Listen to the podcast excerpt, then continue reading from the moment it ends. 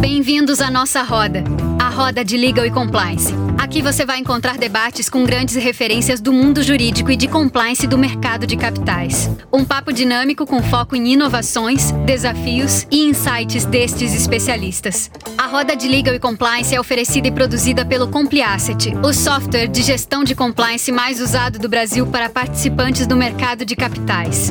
E agora, com você, a sua anfitriã, Nicole Discan.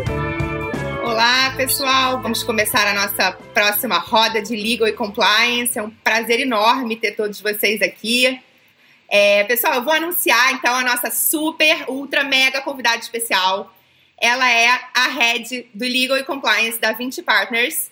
E antes disso, ela atuou por 15 anos como procuradora federal, por 13 anos alocada na CVM e sendo dois deles como procuradora-chefe da CVM. Ela também tem uma atuação acadêmica forte, fez mestrado, ela é MBA, né, Júlia, em regulação de mercado de capitais, e também vários livros publicados. É assim, uau, um currículo que é um enorme prazer para gente tê-la aqui conosco. É, eu acho que antes de eu passar a palavra para a Júlia, para a gente falar um pouquinho e começar com a, com a primeira pergunta do debate, Júlia, seja muito bem-vinda aqui à nossa roda. Eu vou contar uma historinha rapidamente. Como eu conheci a Júlia, na verdade, ela nem sabia da minha existência, nem me notava no mundo ainda, mas ela já tinha me salvo numa situação, na verdade, um cliente que eu fiquei, obviamente, muito grata e feliz. Ela deu um parecer super técnico, bem embasado, no âmbito de um processo de termo de compromisso que a gente estava negociando voluntariamente, né? O gestor foi à CVM voluntariamente para falar de um erro e a Júlia salvou a gente de ter esse eh, termo de compromisso indiciado no Ministério Público, na verdade, um indício de insider trading no Ministério Público antes da conclusão, que foi o parecer da subprocuradoria, e a Júlia anulou esse parecer e entendeu que ali a gente poderia estar, tá, a gente estava de boa fé e a gente mostrou que reformulou o programa de compliance, que foi um erro isolado, então não precisamos ter a dor de cabeça na esfera criminal. Mas é um caso que eu uso muito até hoje, Júlia, nos meus. Não sei se eu acho que eu te contei isso num almoço que a não. gente teve, mas. é, eu me lembro desse dia, de eu achar que te contei, mas enfim. É o caso que eu uso até hoje nos meus treinamentos, porque uh, eu falo pro pessoal, né? Nem sempre vamos encontrar uma Júlia para nos salvar do Ministério Público no, é, na face a um indício, indício, né? Lembrando que basta indício é, para poder ensejar um comunicado para o Ministério Público. Então, essa foi a história aí que eu primeiro tive de uma excelente é, referência sua. E depois, graças a Deus, para minha felicidade, nos tornamos colegas. Vocês né, entraram para nossa base de clientes VIPs. E também trocamos muito no 100 Women in Finance, né, que é o grupo de engajamento feminino que nós duas fazemos parte. Então, Júlia, vou parar de falar agora e eu queria que você contasse um pouquinho pra gente aqui da sua trajetória, como é que foi essa mudança, né, de uma carreira que te dava tanta estabilidade, exposição também, né, propiciava essa tua vida acadêmica, mas imagino que tenha vindo para muito melhor. Eu quero que você conte pra gente esse primeiro balanço aí dos seus primeiros anos na 20 Partners, dessa mudança e, enfim, conte pra gente. Legal, obrigada, é, Nicole. É, em lugar, agradecer a você o convite. É um prazer estar aqui conversando contigo. Eu admiro muito o seu trabalho, sou, você sabe, sou cliente, é, é, sou fã do, do Compli Asset, acho que hoje é um, um software imprescindível para as nossas rotinas aqui diárias de, de compliance. Então, é muito legal estar aqui conversando com você hoje. E eu não sabia dessa história que você contou. Nunca é tarde para te contar como você me salvou. é, enfim, falando um pouco aí da minha trajetória, né? Assim, eu comecei a, a, fazer estágio na faculdade muito cedo. Fiz um estágio primeiro na, na sétima vara federal da Seção Judiciária do Rio de Janeiro com a doutora Salete Macalós, saudosa. Ah, e foi um, um, momento de bastante aprendizado, né? Eu trabalhava direto no gabinete dela, fazendo relatório de processo para levar a sentença, né? Então, um trabalho que era, precisava ser muito meticuloso e que eu acabei aprendendo muito, né, por ter que fazer o relatório dos processos. Depois eu fui fazer estágio na CVM, meu pai trabalhava na, na CVM, então eu brinco que eu frequentava a CVM desde quando nasci, meu pai passou para a CVM no ano que eu nasci, em 1979. Aí eu fiz lá, em 99 eu comecei a fazer um estágio na CVM, fiquei é, o máximo de tempo que podia ficar, né, de, de, uhum. dois anos. Na época, esse, esse estágio era apenas de, de quatro horas, acho que hoje são seis horas por dia, mas na época era um estágio de, de quatro horas por dia, e aí eu fazia junto outros dois estágios, né, eu fazia na CVM, no Ministério Público e na Defensoria Pública, né, além da CVM, mais, mais outros dois é, estágios, terça e quinta um, segunda e quarta outro, ah, e assim ia levando e gostava e sempre gostei muito. Acabei é, é, né, desses quando eu pude olhar esses três estágios ao mesmo tempo, falei, não, eu gosto de fazer isso aqui, eu gosto de trabalhar aqui na, na CVM, né?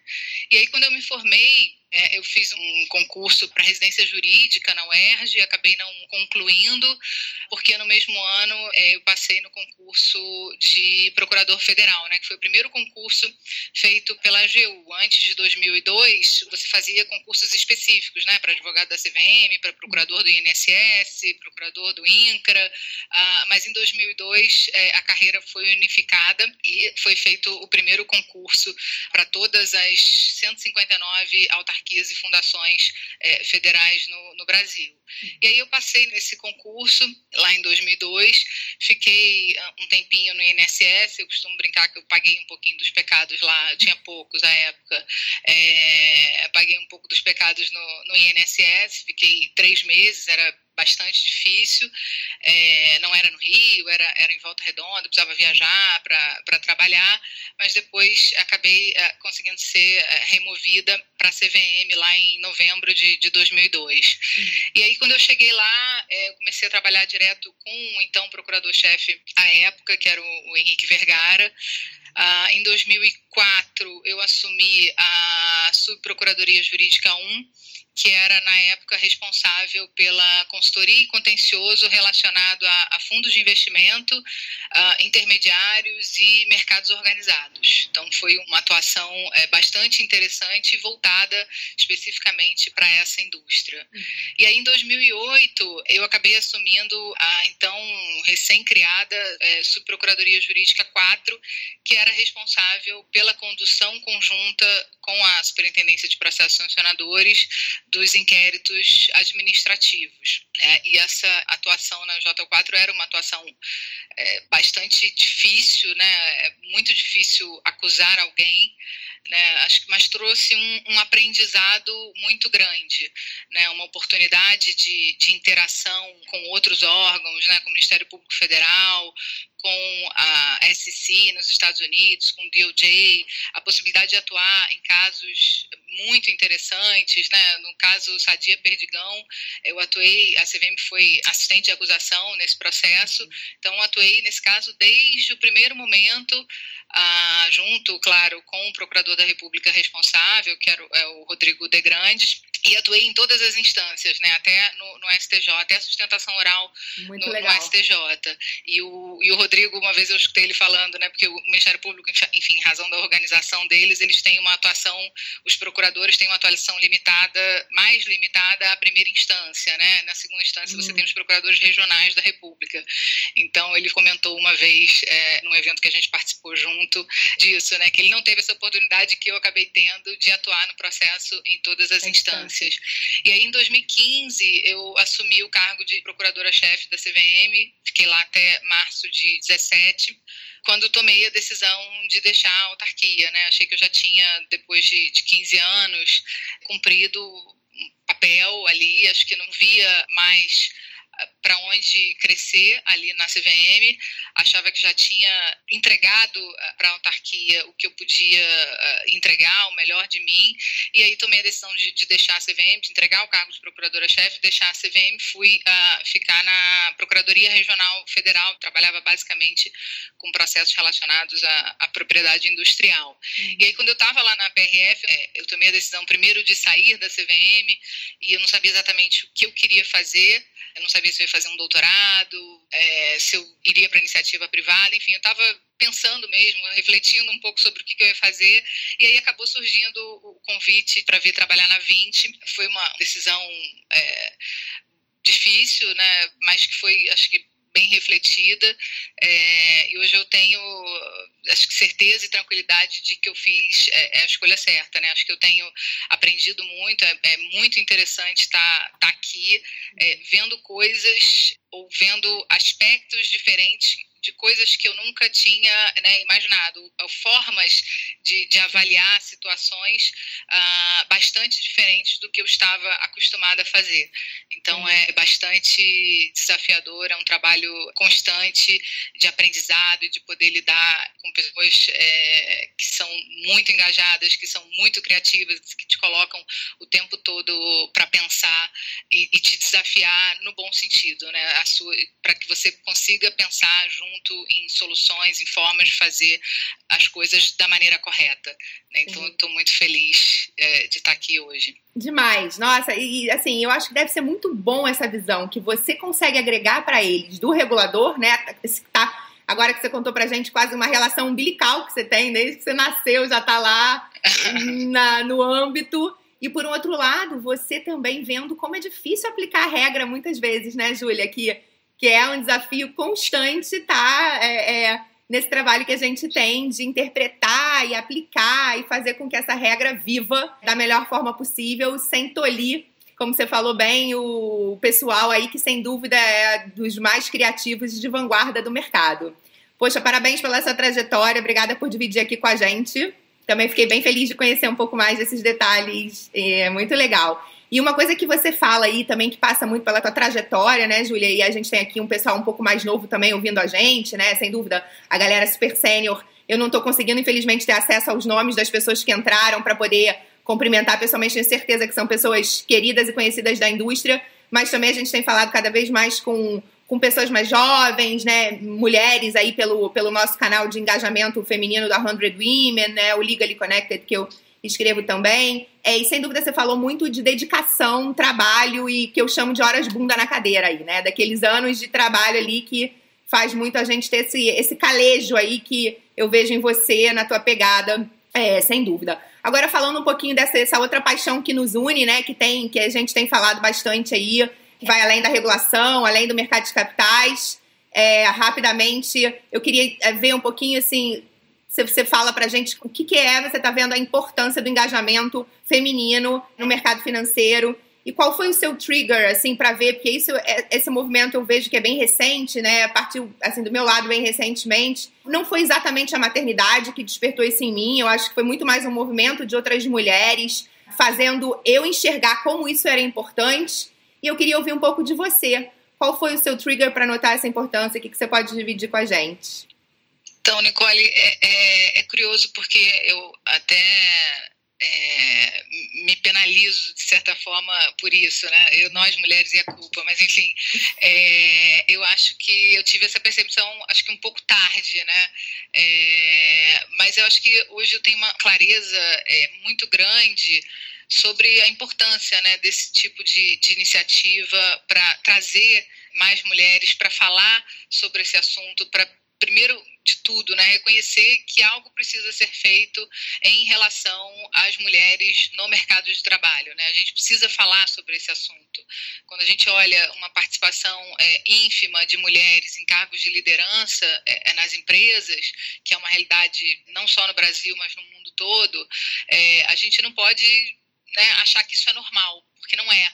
Né? A gente precisa fazer alguma coisa para isso mudar. E se não partir da gente, é, enfim, tem que partir da gente. Né? Acho que nós somos as melhores pessoas para movimentar isso. Tem que partir da gente, tem que falar sobre isso e trazer esse assunto, engajando também os homens, né? Porque acho que não pode ser uma coisa só de mulheres. Uhum. Os homens precisam estar uh, participando também desse engajamento. E aí a gente começa e, e, o meu trigger acho que foi muito parecido com o seu também, acho que muito mais de ver o movimento de, de, de outras é, mulheres, falou, opa, peraí, eu, eu tô nisso aqui há tanto tempo, uhum. né? A gente né, trabalhou tantos anos, sempre muito rodeada de pessoas é, do sexo masculino. É, e isso não é normal, a gente precisa estabelecer uma isonomia nesse sentido. E quando a gente começa a estudar, é, é muito, muito claro, né? A gente tem uma série de trabalhos é, empíricos mesmo que mostram que é, quanto maior a diversidade de gênero, especialmente em cargos de liderança, né, no C-level ou em termos de, de conselho, isso está relacionado de maneira bastante positiva a melhor indicador de, de, responsabilidade social, de governança corporativa, melhor reputação né, tanto ética quanto social. É, tem diversos estudos que mostram uma maior conformidade é, às leis e às normas, melhor qualidade de relatórios divulgados pelas empresas, com menor incidência de fraude corporativa ah, e no mercado de capitais, em empresas com maior diversidade, com presença relevante na liderança, presença relevante de mulheres na, na liderança, além de uma conexão também positiva entre mulheres na liderança e performance, tanto ISD quanto, consequentemente, né, de performance é, financeira.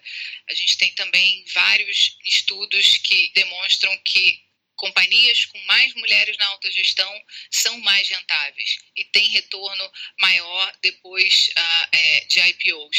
Além de, de ser também um, um, uma questão, eu acho, de, de, justiça moral mesmo, de justiça social, de construir é, empresas, instituições mais justas, mais inclusivas. Hum. Eu acho que isso, no, nos dias de hoje, acho que é imperativo, né?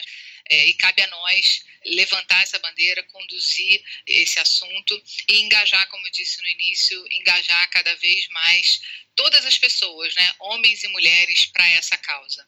Nossa, perfeito. Assim, é, eu acho que essa tua visão, é, assim, poderia, eu, eu poderia estar falando exatamente você colocou melhor, naturalmente, porque você é objetiva, colocou bem.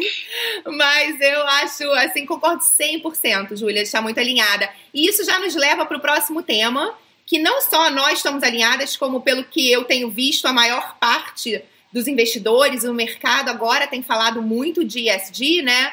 É esse conceito que diversidade e governança está bem no cerne, né? Tem o lado ambiental e tem o lado corporativo e diversidade né? Então a gente tem visto muito que é um caminho sem volta. Os investidores estão buscando mais do que rentabilidade, né? Uma rentabilidade que também é, vem aí com forma de pagamento social, do meio ambiente, com impactos positivos para a coletividade. Naturalmente, não só como você falou, a visão das mulheres traz essa também rentabilidade pela questão da diversidade, do olhar feminino né, nos negócios, mas também por uma questão de justiça social, como você muito bem colocou.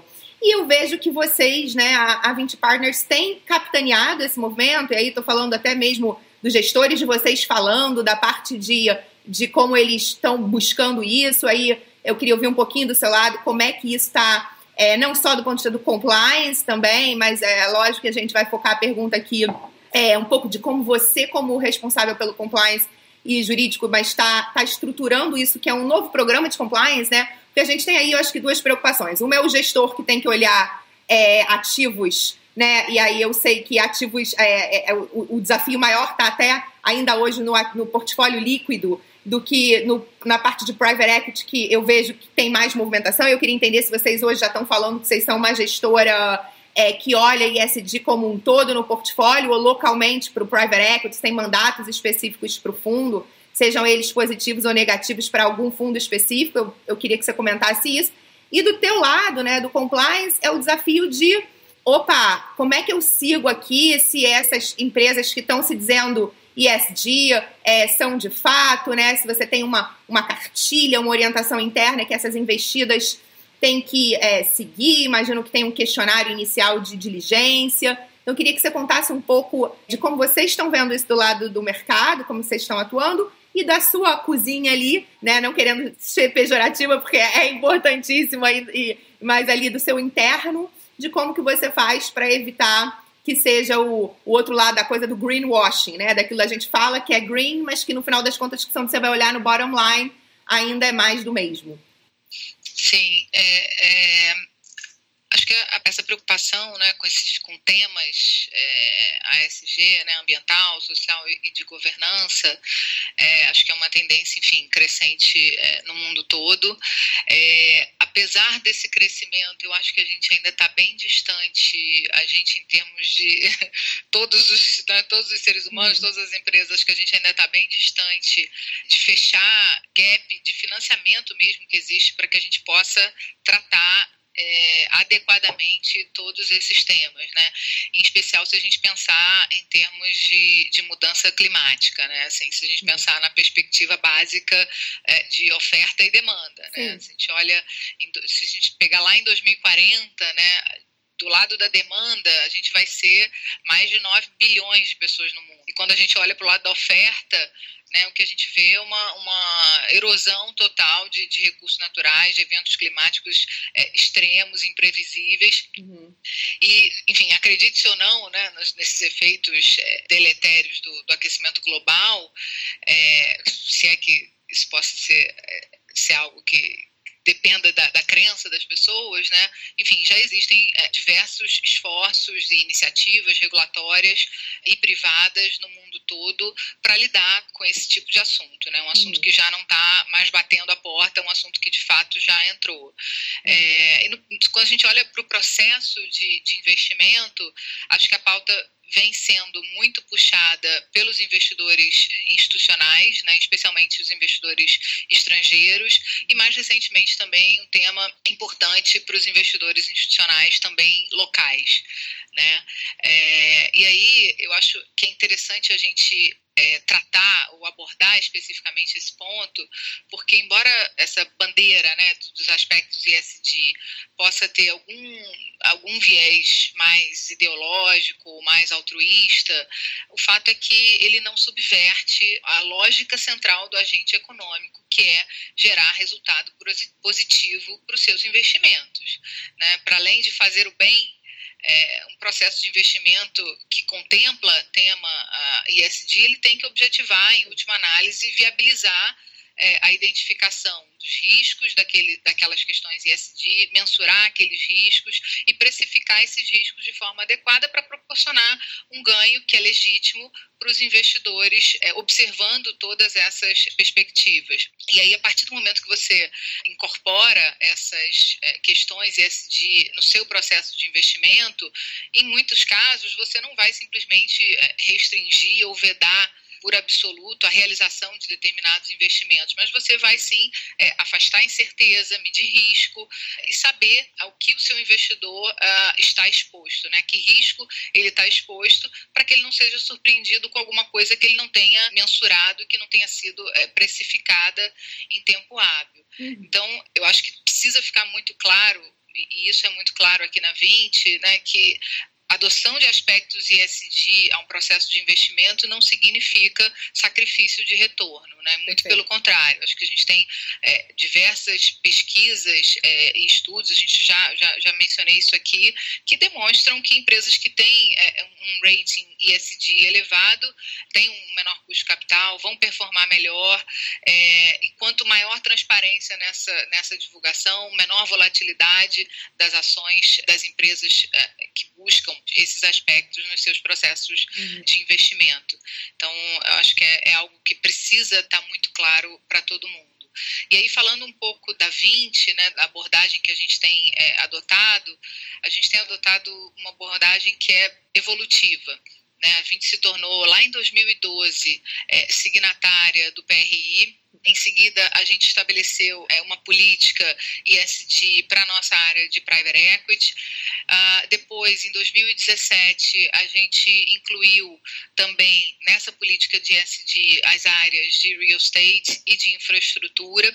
E nesse ano, a gente concluiu o desenvolvimento de uma política de investimento responsável customizada para as nossas áreas de ações, né, de, de equity uhum. e de crédito privado. E a gente está em fase no momento de implementação dessa política. Então, a gente tem basicamente duas abordagens. Né? A gente tem uma abordagem de mercados privados, em que há uma política específica e customizada para esse tipo de estratégia. É, e aí você vai ter uma matriz de avaliação de risco, um kit específico de due diligence ESG uh, e um plano uh, de ação para verificar né, a complexidade e o custo é, a partir dos problemas e das questões que você identifica durante a due diligence. Você conseguir saber exatamente qual o custo para a solução daqueles problemas, quais as medidas corretivas vão ser necessárias e a partir daí você, os gestores poderem é, decidir né, de maneira é, informada e refletida sobre investir ou não investir, ou eventualmente mudar parâmetro de valuation. Então, a gente tem esse olhar para as áreas privadas, digamos assim, né, para os investimentos de natureza privada. E aí, por outro lado, você tem também uma política que não pode né, ser igual uh, para as áreas que trabalham, seja com crédito, seja com ações negociadas em bolsa. Ela precisa ser customizada para esse tipo de estratégia é, de investimento. Então, a gente vai fazer uma avaliação de materialidade das questões, vai preencher questionários setoriais é, específicos e vai fazer uma atribuição interna de rating ESG para verificar o nível de aderência daquele investimento aos aspectos ESG. E aí, em função desses ratings, os gestores podem fazer uma discussão mais aprofundada e decidir ou pelo não investimento ou por um ajuste na taxa de desconto para compensar aquele risco é, de ESG trazido. Né? E, por outro lado, você tem também é, investimentos de impacto, né, que vão não apenas considerar questões ESG na sua uh, diligência, mas aqueles que visam trazer impactos relevantes em companhias, uhum. é, gerar impacto social, gerar impacto ambiental que seja mensurável, né, em conjunto, claro, com, com retorno financeiro. E aí talvez essa seja a parte é, mais difícil, né? A gente tem alguns desafios para fazer isso ainda. É, a gente tem alguns investidores é, financeiros que estão distantes né, de todas as questões ou problemas é, sociais. A gente tem o impacto difícil de ser medido e de ser quantificado e não é algo harmonizado ou estabelecido de uma maneira igual para todo mundo. Né? Então, você não tem uma obrigação de disclosure uh, relacionado a esse tipo de impacto que se pretende gerar de maneira mais uniforme. Uh, não há ainda, enfim, tem claro, uma série de iniciativas voltadas a essa uniformização, até para evitar, ah, como você comentou, o greenwashing, mas a gente ainda de fato não tem isso e a gente trabalha para ter isso, né, para poder demonstrar isso de maneira o mais objetiva possível e quantificar isso. É, às vezes, uma percepção de que investimentos de impacto, né, por parte dos investidores, investimento de impacto pode acabar comprometendo um, um retorno financeiro, então você pode ter algum trade-off pode ter alguma percepção dos investidores de necessariamente existir algum trade-off nesse sentido. A gente tem uma dificuldade também de auditoria né, desses impactos, como é que mede, como é que audita uhum. esse tipo de impacto. É, às vezes você tem uma dificuldade de captar um volume grande o suficiente para reter um time que seja qualificado, que seja relevante, que possa dar conta do recado e de fato fazer uma gestão de impacto adequada e a necessidade, claro, de gerar é, um máximo impacto com o menor custo. Então, assim, são alguns uhum. desafios que a gente já identificou e que a gente vem é, trabalhando para tentar superar e, de fato, realizar investimentos que possam ser é, caracterizados como investimentos de impacto. Acho que o primeiro ponto é talvez ter uma clareza do que, que é um investimento de impacto, ter clareza de quais são os desafios para poder conseguir, a partir dessa clareza, enfrentar, por meio das suas próprias técnicas de gestão, esses desafios e poder, de fato, é, implementar medidas para realizar investimentos efetivamente responsáveis, investimentos é, de impacto. E do lado do compliance, é, estabelecer também novas rotinas e processos voltados a essa mensuração, voltados a essa verificação, uhum. né, para que a gente de fato possa é, cumprir exatamente aquilo que se propõe a cumprir. Perfeito, exato. É quase como um programa de compliance em paralelo que vocês estão tendo que dividir, é, desenvolver para acompanhar Mas muito legal, Júlia, porque eu não sabia que vocês estavam desde 2012 como signatários do PRI, trilhando esse caminho, eu sabia que vocês estavam na vanguarda mas essa visão que você está abrindo para a gente evolutiva, eu acho muito legal para o pessoal que está ouvindo também, várias assets que estão começando a olhar ESG, e certamente eu acho que vai ter pessoal de compliance vindo falar com a gente para pedir dica, para ver como é que você fez, porque vocês estão muito na vanguarda, essa coisa também de vocês estarem tanto nos ativos é, é, privados quanto nos ativos líquidos, olhando para fazer um portfólio ESG no mercado líquido, que é alguma coisa mais complicada historicamente, né? De Brasil, que a gente tem o quê? Maior peso de Vale, Petrobras, Clabin, e é difícil é, você conseguir olhar para a ESG. Eu acho que vocês estão fazendo aí um trabalho muito bacana, um trabalho de vanguarda. Então, parabéns e obrigada por dividir com a gente essa experiência de vocês. Agora vamos mudar de tema, que a gente tem muito tema, senão depois o pessoal vai ficar chateado que a gente não falou de algumas coisas que a gente anunciou que ia falar. É, rapidamente eu queria pegar um pouco contigo sobre a experiência de pandemia, tá? Dado que vocês são aí uma casa gigante que tem todas as exposições possíveis e imaginárias aos mercados mais diversos.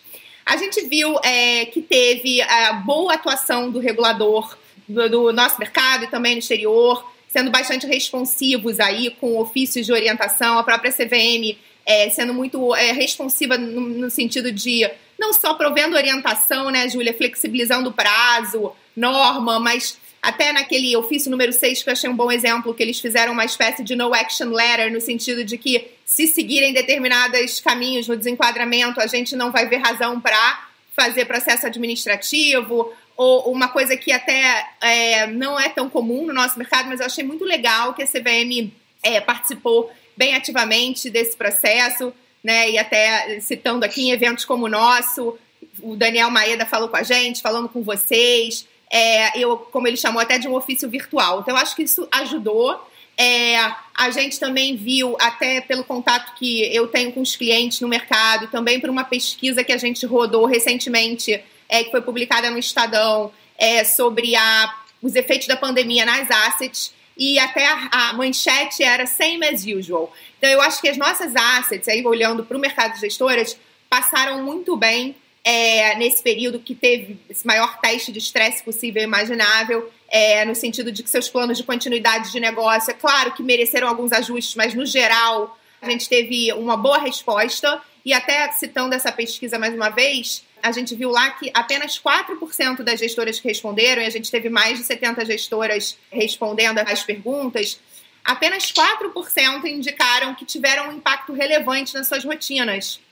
Até uma cliente me ligou e falou: Manicole, como assim? 100% teve impacto relevante na rotina. Mas acho que a pesquisa estava querendo dizer ali é de fato interrupção, é, questões no serviço core da gestora, então acho que muito pouca gente se sentiu impactada.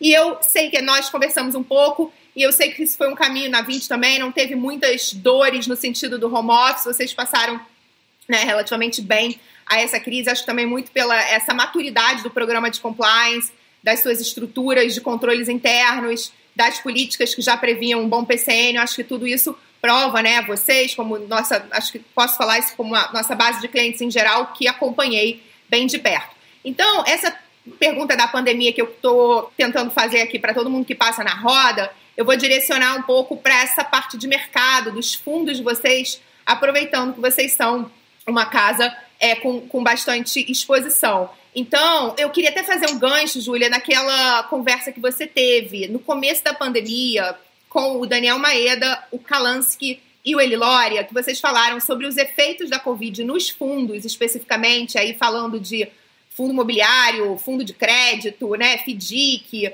é, e mercados líquidos, que tem a questão da liquidez também, que vocês falaram. Uma coisa que me deixou muito feliz de rever aquele encontro de vocês em maio foi que a gente já está numa situação muito melhor. Ali parecia que o mundo ia acabar, que os mercados iam derreter, que então eu olhando aquilo hoje, eu falei, nossa, graças a Deus já passou ali o furacão. Mas sem dúvida algumas chacoalhadas que foram mencionadas ali, né, como é, default ou gestoras de crédito tendo algum problema de crédito, fundo imobiliário sem caixa para pagar o dividendo obrigatório, alguma questão de liquidez na hora de pagar um resgate enfim, várias questões ali de worst case scenarios que vocês ventilaram. Eu queria te perguntar como é que foi esse impacto aí dentro da sua casa? Quer dizer, Vocês tiveram algum daqueles casos, obviamente, que você possa contar aí, eu sei, sem querer botar no spot questões internas, mas coisas que tiveram aí que você teve que atuar é, dentro desse cenário? O que, que você pode dividir aqui? Então, é, acho que assim, foi, foi um período é, bastante intenso né, e, e difícil.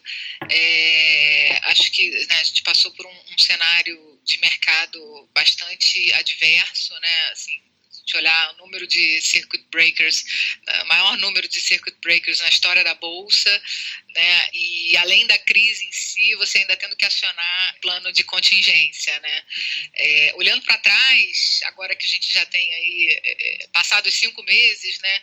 Acho que a gente tira alguns aprendizados, né? E dá uma, uma, um alívio, uma, uma satisfação de ver que tudo funcionou é, adequadamente, né? Acho que a gente conseguiu botar, e aí palmas para nossa para nossa equipe de tecnologia da informação, para nossa equipe uh, de gente que conseguiu colocar, né, de um dia para o outro 100% do escritório em home office sem que houvesse qualquer perda ou, ou solução de continuidade é, e conseguiu endereçar é, as preocupações e os problemas mais imediatos, né, e manter um padrão de normalidade dentro de um cenário de, de contingência. Né.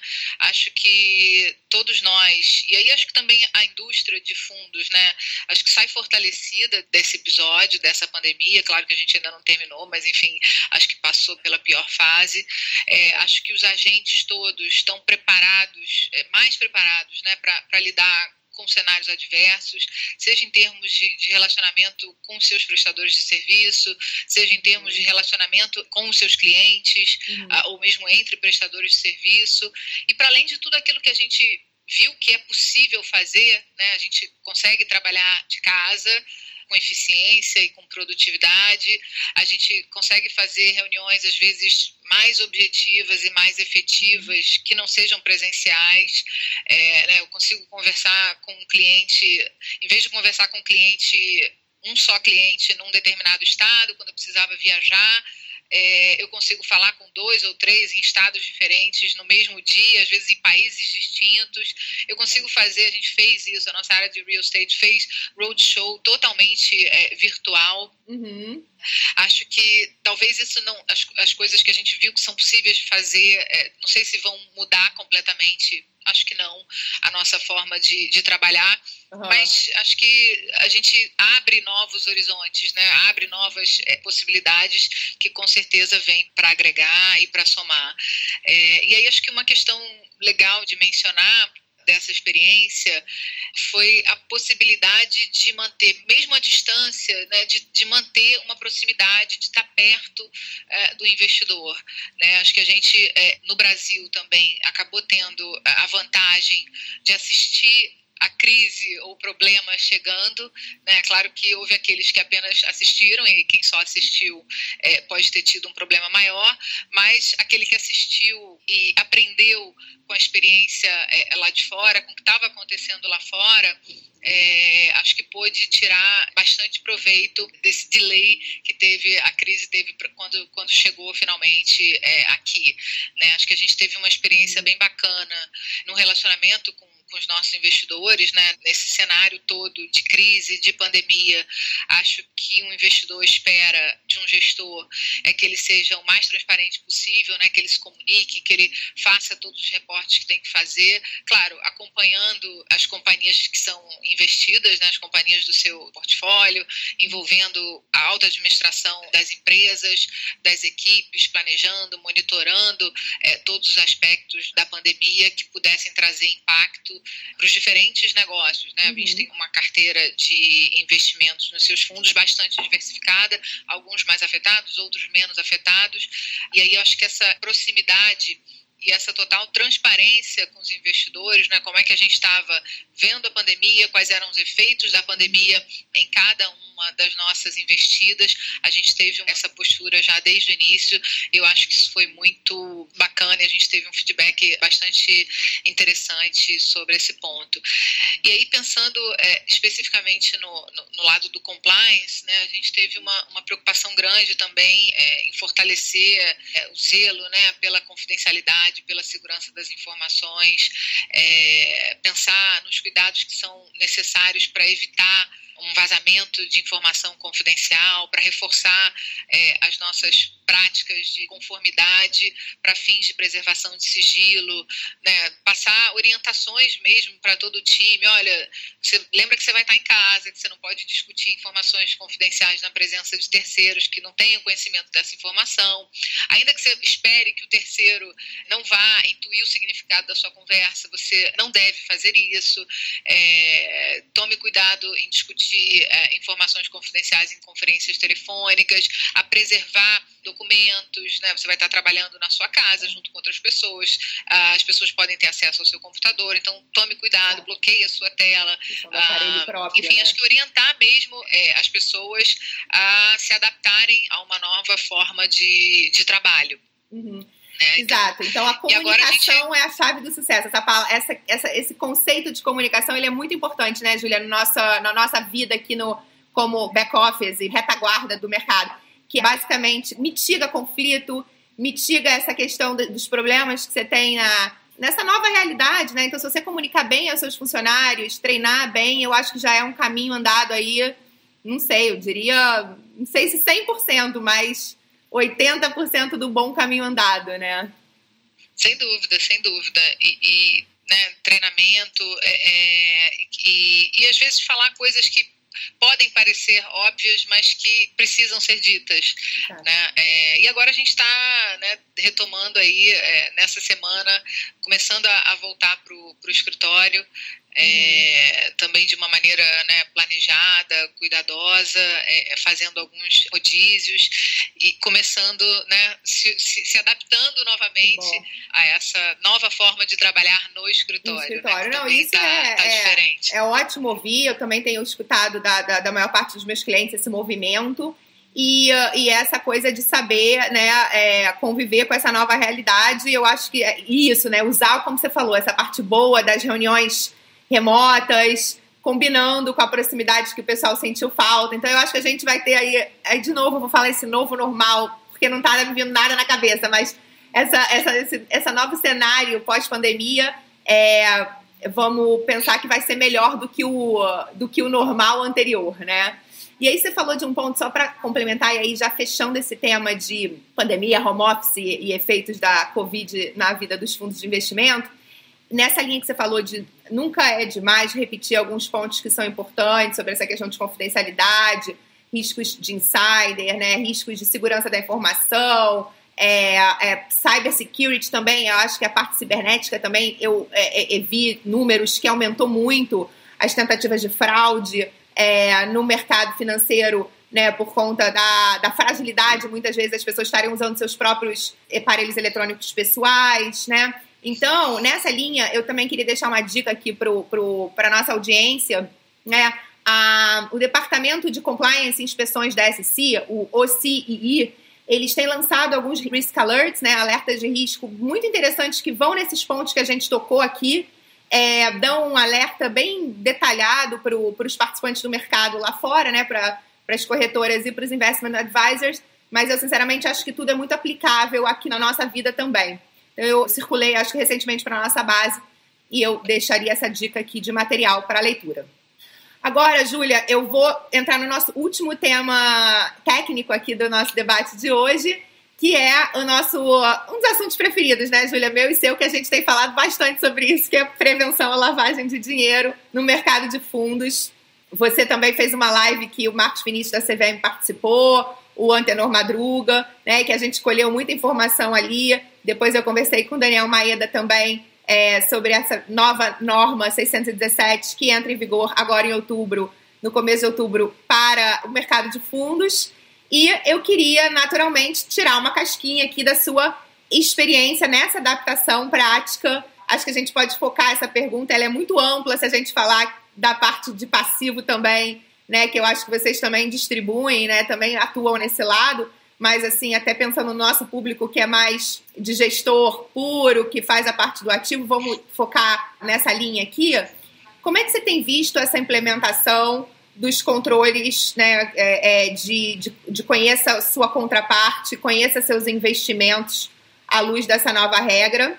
E aí eu acho que também, se você puder é, dar uma palhinha nessa visão diferente que existe para o mercado privado, para o mercado de crédito e para FIPS, né, para companhias fechadas, e também é, que é uma visão diferente do prevenção à lavagem de dinheiro no caso dos ativos mais líquidos de bolsa. Vamos lá, é, pergunta difícil, é, né? De um milhão de é, dólares, né? É, então, a gente está, né, claro, é, como toda, toda a indústria, trabalhando aí intensamente na, na adaptação né, da nossa política, do nosso programa à Instrução CVM 617. É, a gente né, participa também de várias discussões com a indústria como um todo, no âmbito da, no âmbito da Ambima. E, e, a questão da, de, de, PLD de ativos, embora já existisse né, na regulamentação uh, na regulamentação atual, já exista na regulamentação atual, acho que ela cresce ou toma outra dimensão a partir da instrução 617. É, e aí a gente tem sempre aquela discussão sobre, poxa, mas como é que eu vou fazer é, PLD de ativo líquido negociado em, em mercado organizado, que eu não conheço a contraparte? E aí eu já vi algumas é, é pessoas sugerirem é, nesse ponto, ah não, para isso em mercado líquido você vai fazer do diligence é, de PLD na corretora que é a sua intermediária é, da operação. Eu confesso que eu não fico muito uhum. confortável com essa solução, acho que não é a do diligence mais adequada para essa situação, para a uhum. PLD de ativo, né? Assim, eu acho que a do diligence de PLD no seu intermediário, na sua corretora, ela é um processo importante que tem a ver com o seu programa voltado a prestadores de serviços relevantes, né, e não propriamente a, a due diligence de ativos. Okay. Acho que precisa ser feito, de fato, você vai precisar, inclusive, na sua abordagem baseada em risco, estabelecer formas e mecanismos de fazer esse acompanhamento dos prestadores de serviço relevante com os quais você se relaciona e no âmbito da gestão de recursos, certamente a corretora ou intermediário é um prestador de serviço bastante relevante. Então, não me parece que seja algo voltado nesse ponto à PLD de ativos, mas é muito mais voltado ao conheça, conheça o seu, seu, seu, parceiro, né? conheça com, com, quem você está se relacionando, estabelecendo é, relação de negócio. Que está, desculpe, só fazer um parênteses, no âmbito de uma outra política que é necessária pela Ambima, que é de seleção, contratação e monitoramento dos terceiros relevantes, né? Então, eu concordo com essa visão 100%. Eu acho que o desafio no caso de bolsa é olhar os controles, principalmente para baixa liquidez, conscientizar os traders ali do que, que pode ter uma triangulação estranha, né? E com falta de fundamentação econômica quando eles conhecem a contraparte. Então, embora seja um mercado líquido que natural que você não conheceria por conta de uma contraparte central e da corretora como intermediária, mas que muitas vezes eles se conhecem, sabem quem está do outro lado, e eu normalmente chamo a atenção dos clientes para esse olhar específico no mercado líquido. E na parte de FIP, Júlia, como é que vocês estão fazendo? Porque até nessa discussão, por isso eu até citei essa conversa anterior, eu fiquei com um pouco da sensação de que é, até porque a gente tem essa nova norma que fala lá nos incisos em que fala de identificação de contraparte, tanto na avaliação inicial de risco quanto no que tem que estar endereçado na política, se fala de contrapartes em mercado registrado, em ambiente de negociação, ambiente de registro. Ambiente de registro é o conceito normativo. E ambiente de registro, a gente está falando aí de é, mercado de balcão organizado, né? Que, ok, pode ter um. É importante se olhar isso, mas também existem as negociações privadas, como as companhias fechadas, que você não faz nenhuma negociação, você faz uma negociação privada fora de ambiente de registro. E a minha visão pessoal é que isso não exime o participante, o gestor, de fazer análise de PLD com esse foco. Mas a regulamentação ficou um pouco, eu diria, é, talvez não precisa. Eu queria saber como é que você tem feito aí, qual é a tua leitura disso? Eu, eu concordo com você, Nicole. Eu acho que a regra, né, quando você olha a letra fria ali da, da, da 617, ela realmente, eh, quando fala na necessidade de conhecer a contraparte, ela acaba remetendo a, ao mercado de, de operações registradas, né? portanto, balcão. Mas quando eu olho para a regra como um todo, para o espírito dela, eh, eu não uhum. consigo deixar de acreditar que em especial em mercados privados, em especial onde você não vai ter nenhuma regulamentação pública, em mercados totalmente privados, portanto, de fundos de private equity, né, fundos de, de investimento em participações, é, fundos de direitos creditórios, é, fundos imobiliários, né, aquisição de, de empreendimentos imobiliários, eu não consigo conceber que esse tipo de negócio não deva estar necessariamente sujeito a processos destinados à verificação de questões relacionadas à prevenção à lavagem de dinheiro e financiamento do, do terrorismo. Né? Acho que a gente, é, não só no Brasil, mas no mundo todo, vem caminhando nesse sentido, para saber, um, com quem você está se relacionando. Né? Se a gente lá no mercado líquido tem a, a desculpa de que ah, não conheço a contraparte, é, e eu concordo com você, em tese não conhece, mas em algumas situações de mercado líquido você pode sim Exato. conhecer a sua contraparte.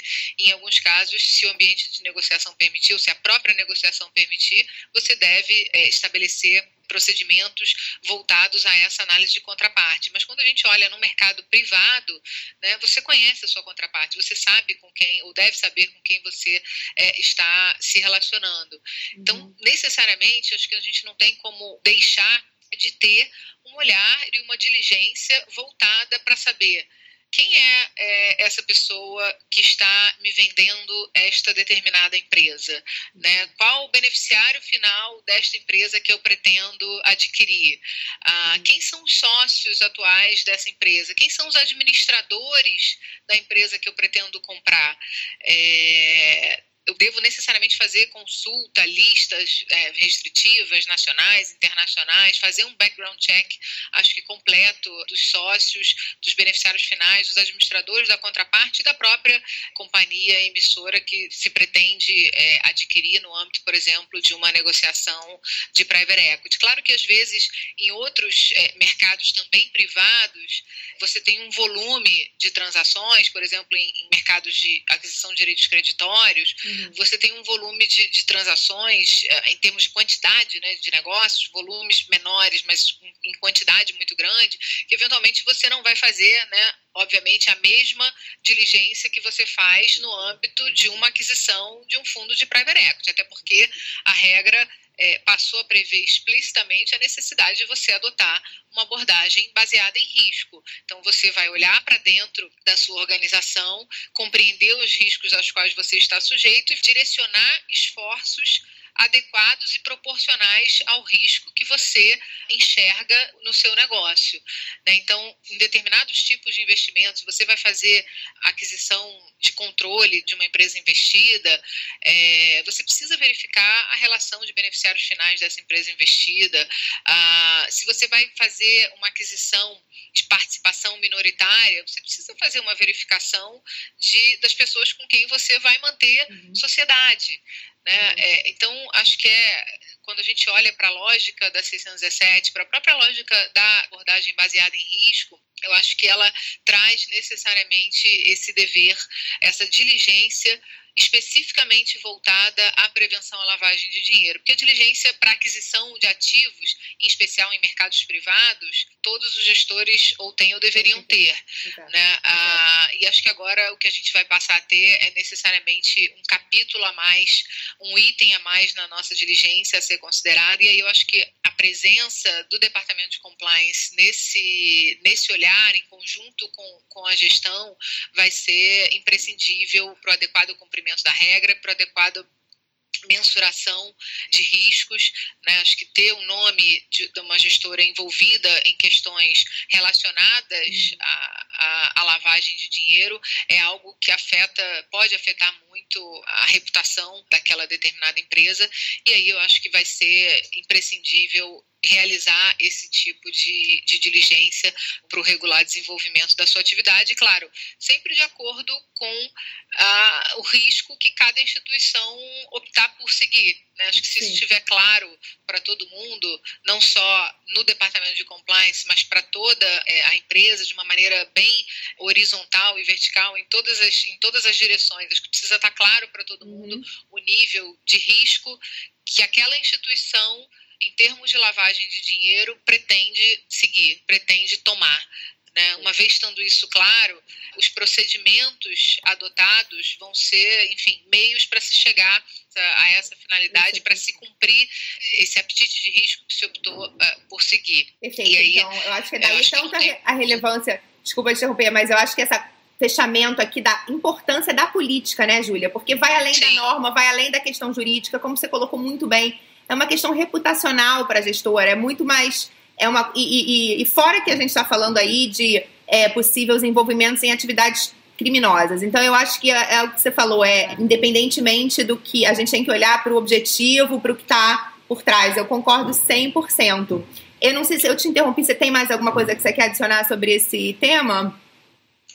Não, acho que era isso. Acho que é, é, é política e o seu programa e, e a conscientização né, de toda a instituição, assim, da uhum. importância de se adotar é, procedimentos relacionados à prevenção à lavagem de dinheiro e ao financiamento do terrorismo. Né? A gente não pode mais, acho que em 2020, é, não tem mais aquela história que a gente ouvia lá atrás, eu ouvia quando estava na CVM, ah não, eu faço só gestão de recursos, não tem nada a ver com isso, é, não dá eu mais. Eu escuto até hoje, sabia, já, já Júlia? Desse, eu ainda escuto, em menos, em menos quantidade, mas eu ainda escuto. Agora, é, esse ponto é fundamental e é de envolver todo mundo. E eu acho que assim, a política, os papéis dos ofícios também, a norma né, veio do jeito que veio, mas eu acho que cabe também aos participantes, o próprio guia da Ambima. Então, essas questões vão se colocando aí como forma de guidance adicional. É, e certamente papéis é, como o seu na indústria, de vozes da indústria, vão ajudar é, o pessoal que está vindo aí também junto com a gente. E aí, Júlia, para fechar aqui, a gente já está chegando, infelizmente, próximos ao nosso final. Eu só queria, não, não posso deixar de fazer uma pergunta para você, que é, é, a gente falou muito sobre essa questão de, de vocês serem uma multi-asset, né? E a gente também falou sobre questões de confidencialidade de informação e rotinas de compliance. Então, a última pergunta que eu queria te fazer é como é que vocês endereçam, Júlia, potenciais conflitos de interesse de natureza estrutural, que muitas vezes uma uma multifirm ela, ela, ela tem, porque vem da essência de determinados negócios que podem é, se conflitar e ter atividades diversas, por exemplo, entre um private equity que vocês têm uma posição de controle com um crédito que vocês querem comprar lá do fundo de crédito, né, que pode querer ter uma posição da, na companhia que vocês têm o controle, que vocês têm informação da concorrente, enfim. Eu sei que você tem uma. Eu conheço um pouco da estrutura de vocês, também queria só lembrar de fazer um acknowledgement para o nosso Eduardo Albiero, que é o cara que fica na frente do compliance. Sem é, dúvida. Sem dúvida, uma grande mão de obra, uma pessoa incrível que você tem aí dentro. Então, eu sei que você tem um puta time de compliance que olha isso, mas conta um pouquinho pra gente aí do que você puder. Como é que vocês fazem com essa questão de, de estrutura? É, de fato, Nicole, a 20 é, ela tem uma diversificação né, de, de serviços bastante grande. É, isso traz naturalmente alguns, alguns desafios e a gente precisa contar com um departamento de compliance que seja, em meu lugar, independente né, e que tenha uma atuação ativa né, nesse sentido. E aí me junto a você aí também, é, agradecendo e parabenizando todo o trabalho do Albiero e do meu time como um todo, o João, Catarina, que estão mais focados no compliance, as Caróis, né, Carol Meira, Carol Sequins, que trabalham no jurídico e compliance também, a Julinha. Eu sou muito fã de todo o seu time. Júlia Saavedra, a Vanessa também, enfim, todo mundo que ajuda muito. Acho que é um trabalho realmente em equipe. E é, é algo que você precisa necessariamente conscientizar a todos né, da importância para o regular exercício da atividade da 20, uhum. é, da importância das barreiras à informação. Né? A gente precisa criar diretrizes para possibilitar o uso correto e adequado das informações, né? permitindo a diversificação das nossas atividades, para assegurar que todos os colaboradores cumpram as leis e, a regulamentação uhum. e para evitar, claro, o uso indevido de informação relevante ainda não divulgada e também situações de aparência de uso indevido. Né? Acho que é um ponto que eu bato muito aqui, é, Nicole, tendo estado do outro lado né, do balcão, acho que é muito claro para mim que algumas situações não, não é suficiente não usar informação relevante ainda não divulgada. É claro que é essencial e prescindível não usar, mas não, também não pode parecer que usou. É, né, a gente tem, você sabe muito bem, você fez uma, uma live que foi super interessante com o Gustavo Gonzalez sobre insider. Uhum. Os casos de insider são julgados com bases em indício, né, com base em prova indireta. Sim. Então você tem que ter um programa e um procedimento muito robusto para se uma coincidência acontecer, e elas podem acontecer, você conseguir demonstrar que os seus mecanismos de Chinese Wall, que são criados justamente porque coincidências acontecem, né? Tem um voto muito interessante do bem antigo já do Marcelo Trindade que diz exatamente isso. É, você precisa demonstrar que o seu procedimento de Chinese Wall foi de fato cumprido. Uh, você tem mecanismos para evitar a ocorrência dessas coincidências. Você tem mecanismo para restringir a possibilidade de troca indevida uh, de informações e o regulador precisa ter isso uma vez que ocorra uma situação como essa, ele precisa ter isso demonstrado e evidenciado na prática. Né? Não basta chegar só com um manual muito bem escrito de compliance. Precisa demonstrar como aquilo funcionou na prática para que ele não tome, né, por coincidência, o que eventualmente é intencional e, e vice-versa. Então, uhum. você precisa adotar esses procedimentos de alerta, de barreiras à informação e, em alguns casos, de, de proibição de negociação. Então, a gente tem no programa de compliance alguns alguns pilares, né? o pilar da confidencialidade, da preservação de informações confidenciais, da proibição de transferência dessas informações para pessoas que não estão habilitadas ou que possam vir a utilizar essas informações indevidamente. Uhum. Ah, um pilar da, da, segregação de atividades, né, segregação entre áreas responsáveis por atividades diferentes no mercado, entre áreas públicas e privadas. Ah, aí a gente tem vários tipos né, de, de, segregação, uma segregação lógica de sistemas, uma segregação ah, física, seja regional, seja por andar, seja por meio de, a gente chama de é, aquários, né, são áreas com acesso é, controlado. Ah, a gente tem também o pilar das listas de restrição, né, você tem em algumas situações, a necessidade de incluir determinados papéis em listas de restrição total, uhum. parcial, ou mesmo numa lista cinza em que o compliance vai fazer um acompanhamento mais, é, mais detido de, de negócios com determinados com determinados papéis e treinamento, né? Mais uma vez, é, o treinamento de todas as pessoas, de todos os colaboradores para que a gente possa conscientizá-los da importância desses procedimentos. Né? Não é só alguém louco que chegou aqui querendo colocar um monte de regra e atrapalhar a vida das pessoas, mas uhum. pelo contrário, né? acho que a ideia é a gente poder desenvolver a nossa atividade de uma maneira adequada. É. E o ponto do insider trading, eu tenho uma preocupação muito grande, porque, de novo, não basta não praticar insider, não pode parecer que praticou. E se você lida com casos julgados por indícios, você pode ter situações que pareçam, mas que não foram. Se você não tiver meio de demonstrar que aquilo não foi um uso indevido de informação relevante ainda não divulgada, uhum. você pode se ver em, em maus lençóis. Eventualmente, você pode ter até absolvido, mas todo o percurso, a via crucis de uma acusação uh, até um julgamento pode ser bastante ruim para o seu negócio.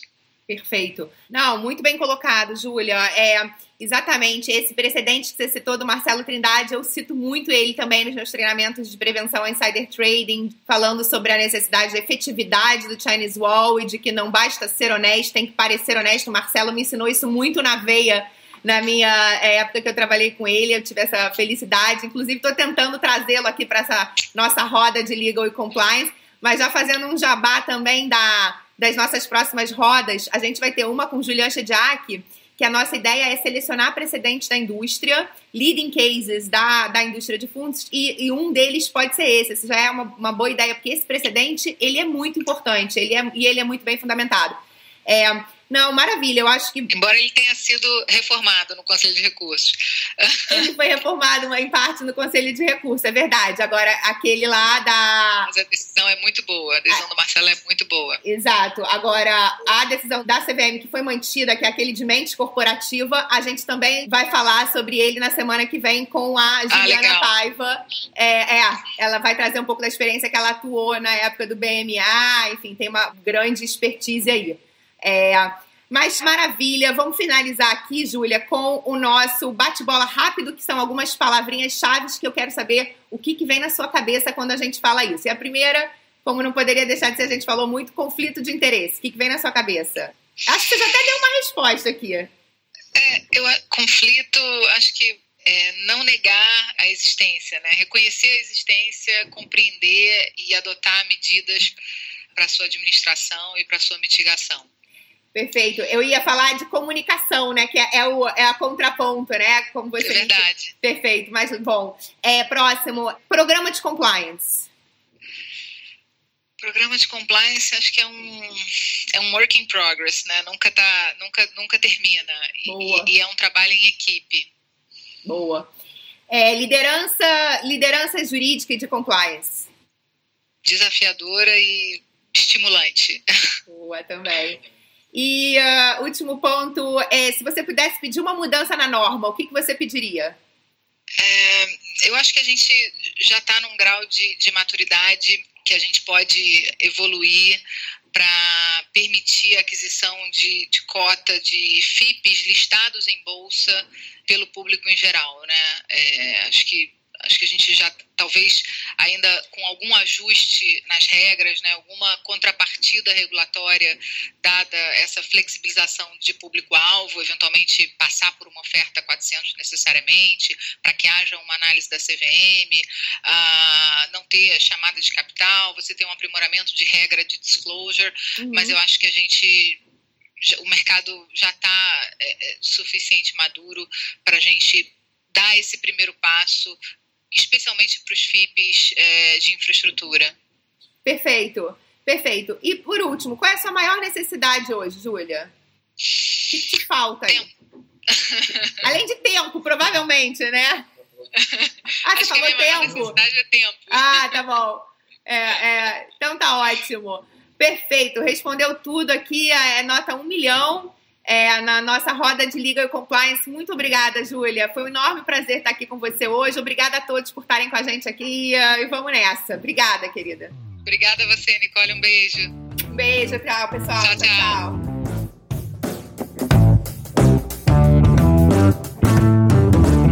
Chegamos ao fim de outra roda de Legal e Compliance. Obrigada pela sua atenção. A roda de Legal e Compliance é oferecida e produzida pelo Compliacity, o software de gestão de compliance mais usado do Brasil para participantes do mercado de capitais. Acesse compliacity.com para conhecer mais sobre essa solução. Encontro você na próxima roda de Legal e Compliance.